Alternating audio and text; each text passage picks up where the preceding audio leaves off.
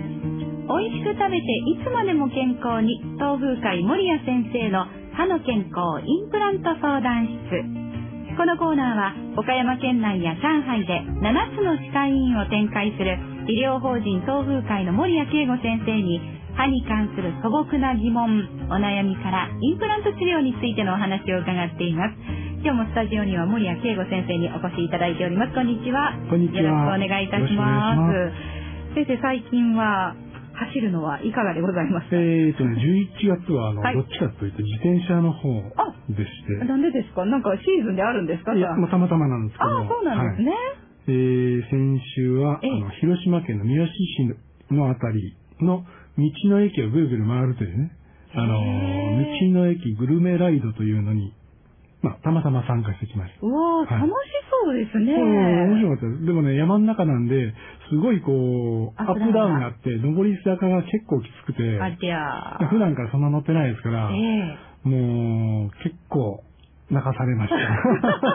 ええ相当なその上り坂になるんですかうん いや山がちなところぐっとこうそうそうですねあそうなんですか足パンパンになりませんかさすがの先生もですうんね。筋肉痛で。はい。で各、あの、えー道の駅でええエイドステーションがあって、まあなんか、こう、食べさせてくれると。 あ、そうなんグですルメライドというかね、相当美味しいものを食べさせてくれるのかいなやとそ思れったはらそう、ですよ。まあ、おにぎりであるとか、うどんであるとかあれ、バナナであるとか。 その道の駅、道の駅スポットの美味しいものというわけでもなく。あでもね、そういうのも多少ありました。えーうん。あの、煮豚の串、煮豚串焼きというのが美味しかったですね。ああ、そうなんですうんすごいとろとろね。で。え、でもさすがにこう自転車に乗っていますから、道の駅でゆっくりお買い物っていうわけにはいかないんですよね。で立ちす寄ねった先々で。うんあのただ仲間3人と行ったんで、ええまあ早く着いた人はゆっくり休憩してっていう感じで、じゃあそろそろ行きましょうかっていうような感じで。あーじゃあ割とマイペースでというか、はいは自い分たちのはペいースで。関係なしねあ、そういうものなんですね。あ、そんな大会いいですね、でもね。うん。そうですねいろんなだって多分ね、そのレベルの方がいらっしゃるでしょうし、スポーツマンタイプの方もいらっしゃればそうそうそ、うそのうんびり巡りたいっていう方もね。で、ちなみに信号でかかったの2回だけ ?124 キロ。え、ということはそれだけのどかなところそうってでことですすかね。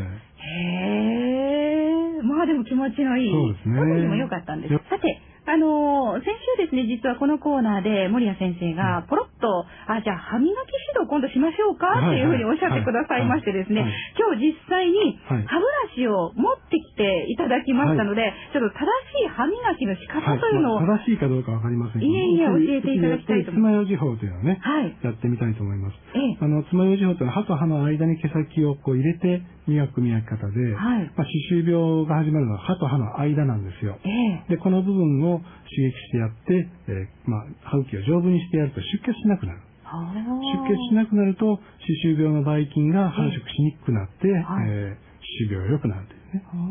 まあ、そういう、あの、要するに体の抵抗力を増していくという攻めの予防法なんですね。へえ、そうなんですね。はい歯と歯の間にそのブラシの部分が入っていくような感覚で磨くと。そうでで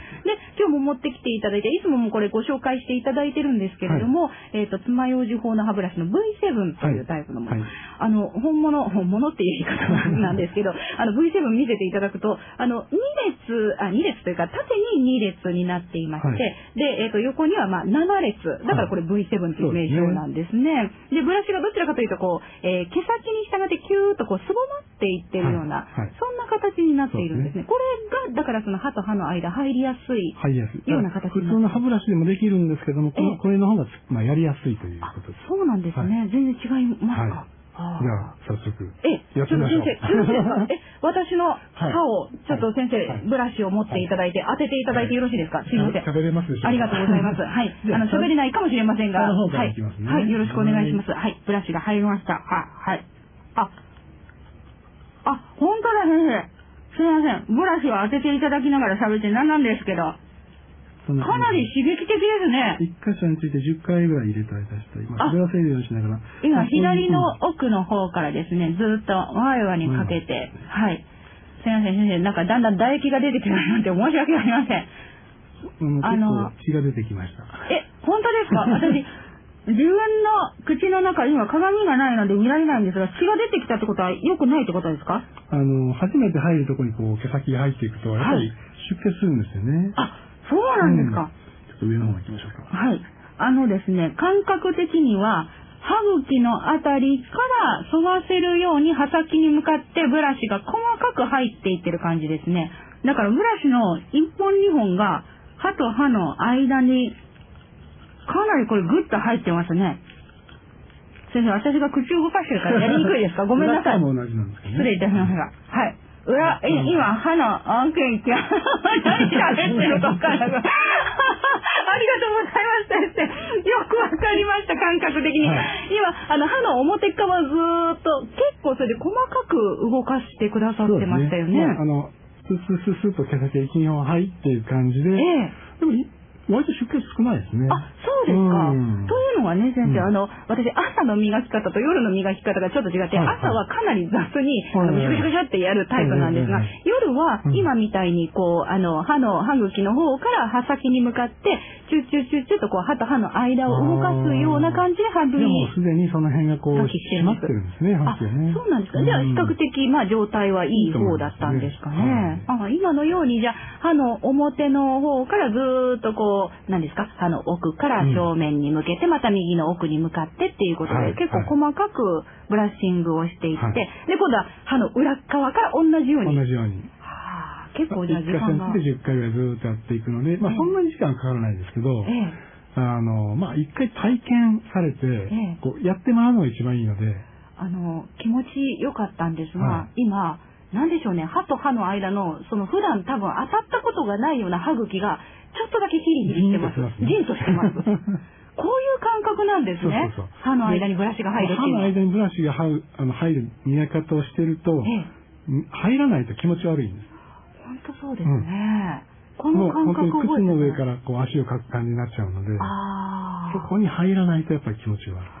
で、だからこの V7 という歯ブラシだと、やっぱり爪楊枝法がはいちゃんとこう実践できるんです。そうであの、普段の確かに、あの、売っている歯ブラシではちょっとこの感覚っていうのはうんなかなか感じられないなぁとそうですね思いましたね。ありがとうございます。はいということで皆さんもね、ちょっとこのあたり参考にして、あんまり参考にならなかっ た。はごはご言いながら喋ってましたので、ちょっと伝わりにくかったかもしれませんけれども、まあ、なんて、その歯と歯の間にちょっとブラシの一本二本がこうきちんと入るような、うんそんな感覚でブラッシングをしていただけたらなと思います。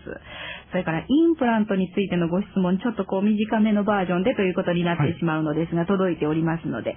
えー最近周りでインプラント治療をした方が増えてきていて、以前より身近に感じられてはいるのですが、やはり一番気になるのがお値段です。私は部分入れ歯なので自分の歯がない部分が多いのですが、そうなると高くなるんでしょうかまたインプラント2種類によって料金どのように変わりますか費用を抑える方法はありますかというお尋ねですが、はい料金のお尋ねですえーね。自分の歯が残っていて、その間にインプラントをする方が、まあ、本数がいたくさんいったりすることもあるんです。そうですね。だから全く歯がないと、まあ、6本ぐらい上でやれば、はい。あの、固定式のものできるんですけどもは、あ、はあはあはあ、自分の歯がこう何本か残ってて、その間に植えると、結構本数は多くなるので、あー逆にもう戦略的にも将来ダメになりそうな歯はもう抜いてインプラントという手もあります。あそうなんです。その方がちょっと料金的にうん本数が少ないし、落とすことができることもありますね。あそうなんですね。あえて、じゃあ自分の歯をもうちょっとこのし歯は将来的にはもう難しいだろうというまあ、あ歯とは。年齢にもよりますよねあー。その方の年齢が40歳なのか60歳なのかによって、ええじゃあその後の20年どうするかという話になるのえで、えええええ60歳、70歳の人だったらもうあとやり替えがし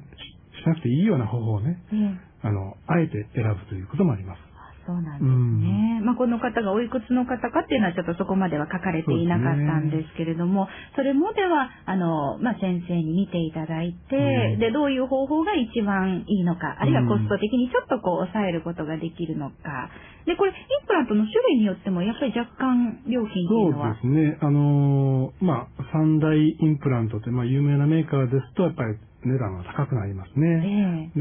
で、まあ、そうでないメーカー、まあ、うち日本製のインプラントを使ってますけど、それでしたら少し抑えられます。あ、そういう方法もではあるということですね。じゃあそのあたりも様々なものから選ぶことができるということですよね。ぜひそのあたりも、まあ、細かくお尋ねになってみてもいいかなと思います。